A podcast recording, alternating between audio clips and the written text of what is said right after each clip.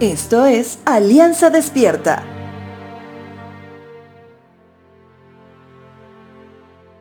Sabemos que la iglesia no es una organización, pues la iglesia es un organismo vivo, compuesto por personas, como tú y yo, entre muchos.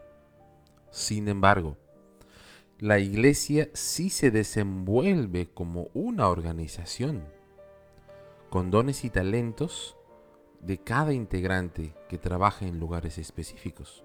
Es decir, el que sirve en la alabanza no puede estar al mismo tiempo como anfitrión recibiendo a las personas que son la iglesia. Quien enseña a niñez no puede estar al mismo tiempo en enseñanza a los jóvenes.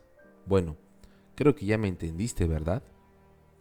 Es por eso que una organización refleja un organigrama, al menos en el plano administrativo, que muestra la función, el alcance, la dependencia y la dirección que conlleva su valioso trabajo en medio del organismo vivo que es la iglesia.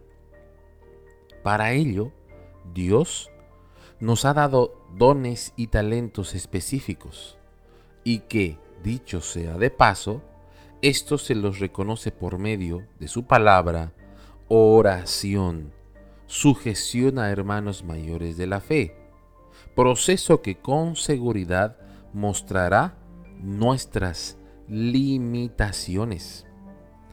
Limitaciones que deben ser aceptadas y no rechazadas ya que en la complementariedad de los miembros de la iglesia es donde Dios se lleva la gloria. Pero no siempre es fácil. Proverbios capítulo 30, versos 1 y 2 dice lo siguiente. Cansado estoy, oh Dios, cansado, oh Dios, y agotado soy demasiado torpe para ser humano y me falta el sentido común. Son varias las limitaciones que podemos encontrar. Abrázalas. Apóyate en alguien y apoya con tu lado fuerte. Considera toda clase de limitaciones, así como el proverbista en oración le pide a Dios en los versos 7 al 9. Oh Dios, te ruego dos favores, concédemelos antes de que muera. Primero, ayúdame a no mentir jamás. Segundo, no me des pobreza ni riqueza.